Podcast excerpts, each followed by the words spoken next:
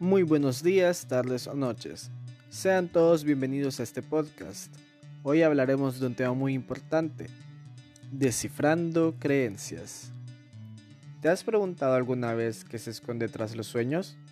¿Has recurrido a Internet buscando respuestas sobre el significado de los sueños? ¿Sabían ustedes que los sueños se pueden relacionar con la mitología? Todo esto y más en este episodio de nuestro podcast.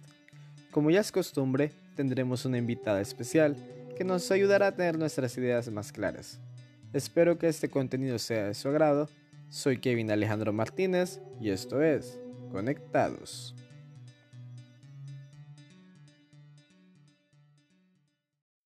Es probable que en algún momento de nuestras vidas hayamos tenido un sueño raro o incluso perturbador. Es sorprendente la variedad de simbolismos que encontramos en esos tipos de sueños desde dientes que se caen, soñar que volamos, que alguien se casa cuando no hay ninguna boda próxima, hasta sueños que exponen de manera particular los deseos sexuales más profundos del subconsciente. Joseph Campbell fue un mitólogo y escritor que realizó un estudio sobre este tema en el que explica que nuestro subconsciente manda a la mente toda clase de seres extraños e imágenes engañosas, porque el reino de los sueños resguarda fuerzas psicológicas reprimidas que aún no nos hemos atrevido a integrar a nuestras vidas y pueden permanecer imperceptibles. Según Campbell, cuando los seres humanos tienen fuerzas reprimidas en su interior, se vuelven una especie de ríos estancados que no pueden fluir debidamente en la sociedad. Y cuando esto ocurre, es necesario que cada persona emprenda un análisis hacia su interior para tratar de clarificar sus ideas y sentimientos. Y nuestro querido amigo lo hace a través de una comparación con los héroes de la mitología, quienes emprenden una búsqueda reveladora para luego volver a sus hogares y ser felices. Por lo tanto, podemos afirmar que nosotros nos convertimos en una especie de héroes cuando emprendemos el reto de poner orden a nuestra mente, algo que en la práctica no es nada fácil. Teniendo en cuenta esto, podemos decir que todas las imágenes extrañas que se nos presentan en nuestros sueños son señales de que hay algo que nos preocupa, pero nos aterra enfrentar. Entre las principales preocupaciones que enfrentamos, me gustaría analizar los llamados ritos de iniciación, como las ceremonias en torno al nacimiento, la pubertad, el matrimonio o los entierros. Estos ritos se rigen o se distinguen por ser ejercicios de separación formales y usualmente severos, donde la mente corta en forma radical con las actitudes, ligas y normas del Estado que se ha dejado atrás.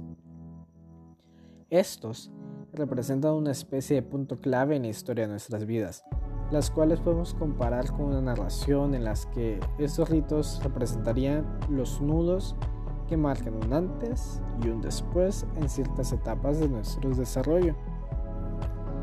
Pues existe una modificación de la narración de nuestro espacio y nuestro tiempo. Esos ritos son tan importantes en la vida humana que incluso generan una diversidad de símbolos, las cuales pueden encontrarse en los sueños. Cuando estos ritos son una preocupación para las personas, em, existe esa necesidad de suplir. Y cito a Campbell, siempre ha sido una función primaria de la mitología y del rito suplir los símbolos que hacen avanzar al espíritu humano. Los símbolos que se generan en torno a los ritos de iniciación suelen crear una serie de creencias o supersticiones que llegan incluso a asustarnos. Para entender mejor estas supersticiones, tendremos a una experta. Ella es Karen.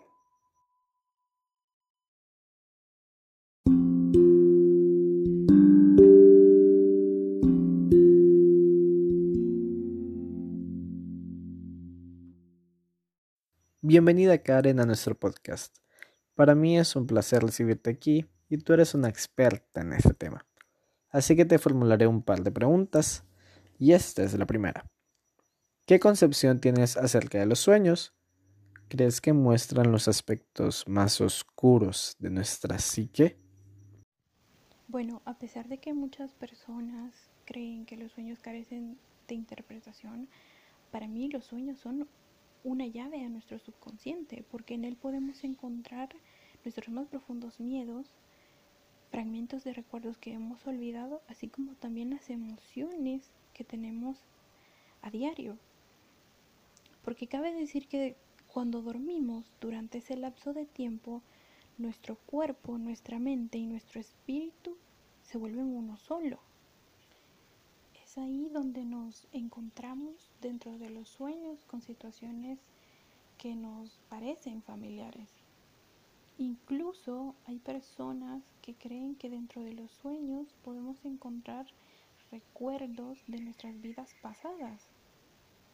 Por eso muchas personas sueñan con algunas cosas que suelen suceder y otras no. Por ejemplo, muchos de ellos sueñan con volar, con agua y con que caen en un precipicio. Este último está relacionado y ligado al estrés emocional y físico que las personas pueden estar atravesando. Allí podemos ver claramente cómo nuestras emociones se ven involucradas en los sueños.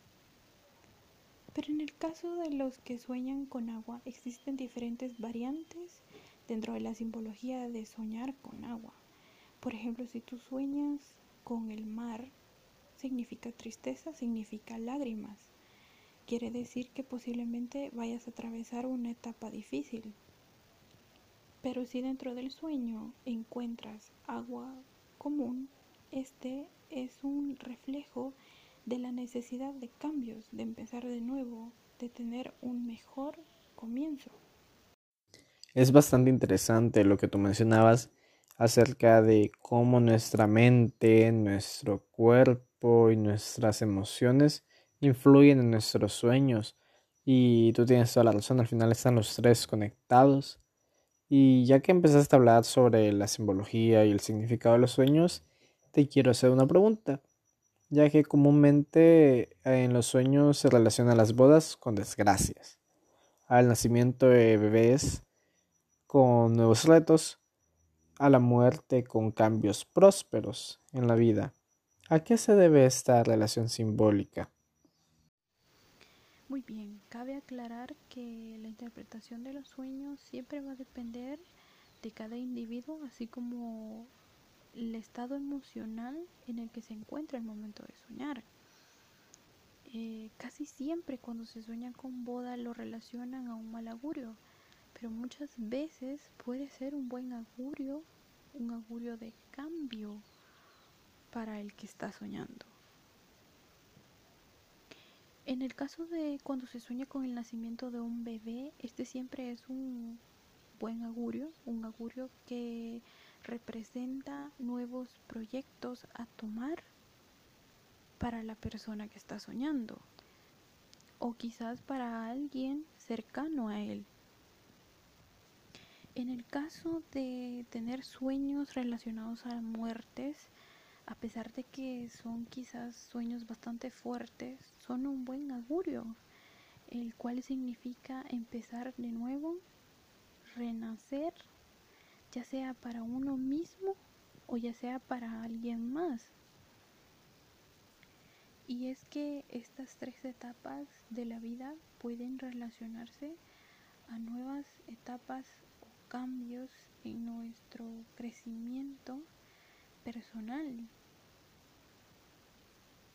Entonces no siempre los sueños van a significar algo negativo o algo positivo en nuestra vida. Quizás a veces van a estar relacionados a alguien cercano a nosotros, pero que de alguna u otra manera nos puede afectar.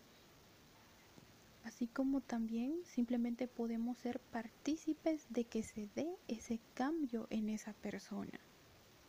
Y es que existen muchas variables simbólicas dentro de los sueños, a pesar de que sean el mismo.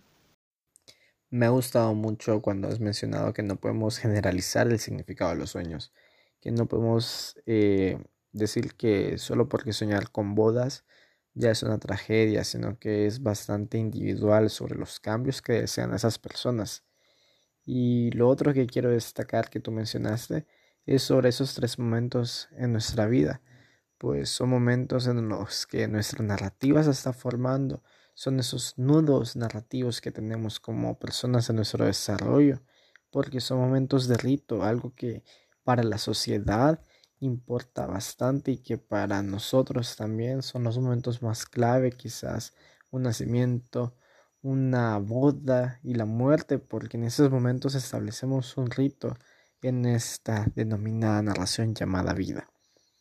Y esta es nuestra última pregunta, Karen.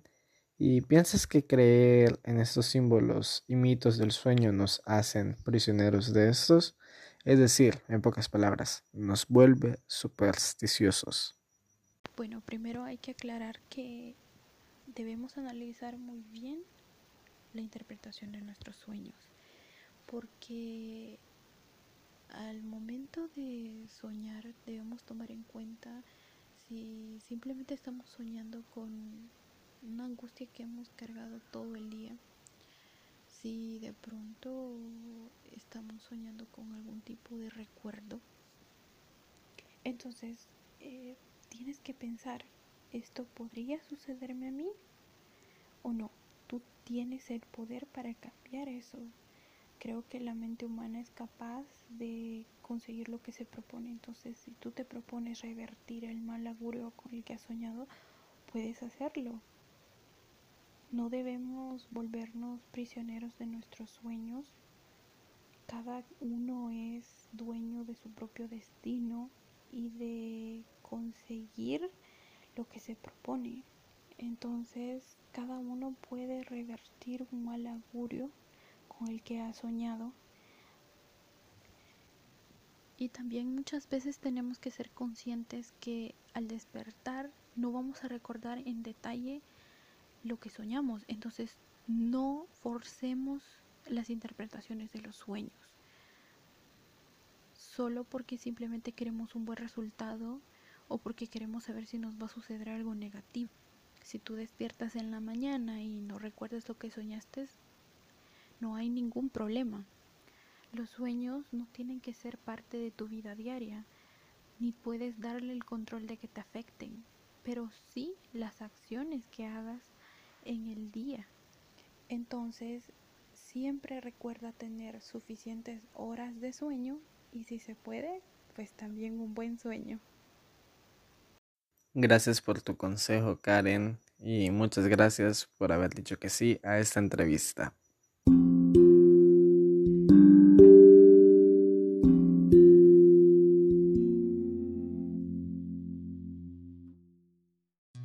Cada sueño nos cuenta una historia. Eso nos quedó claro. Pero dentro de estos encontramos cuestiones fundacionales, serios y trascendentales, ya que Dodge propone que en él es posible detectar intereses existenciales y sociales. Estos nos decretan cómo vivir y estar preparado ante distintas situaciones, puesto que en este caso la estructura narrativa del sueño nos da un sobreaviso ante posibles sucesos que nos esperan en nuestra vida cotidiana. Por lo tanto, es imposible aislar el sueño con la cotidianidad y con la mitología, porque la significación de este es perceptible por medio de las variaciones que adoptamos en nuestro día a día. Sin embargo, no debemos caer en un error de sacramentalización del significado del sueño ya que nos estaríamos desplomando en la esfera de la superstición. Para evitar esto es mejor mantenernos en constante introspección y emprender un viaje hacia el subconsciente y que nos volvamos héroes, tal como lo dijo Campbell. Atrevernos a poner orden a nuestra mente y no dejarnos llevar por instintos ni supersticiones. Con esto vamos concluyendo nuestro podcast Agradecemos de todo corazón la participación de nuestra amiga Karen a nuestro podcast. A ustedes, queridos oyentes, que nos escuchan episodio a episodio. El próximo capítulo es el cierre de esta temporada, así que los espero. Como lo digo al inicio, espero que este contenido haya sido de su agrado. Muchas gracias, esto ha sido Conectados. Hasta la próxima.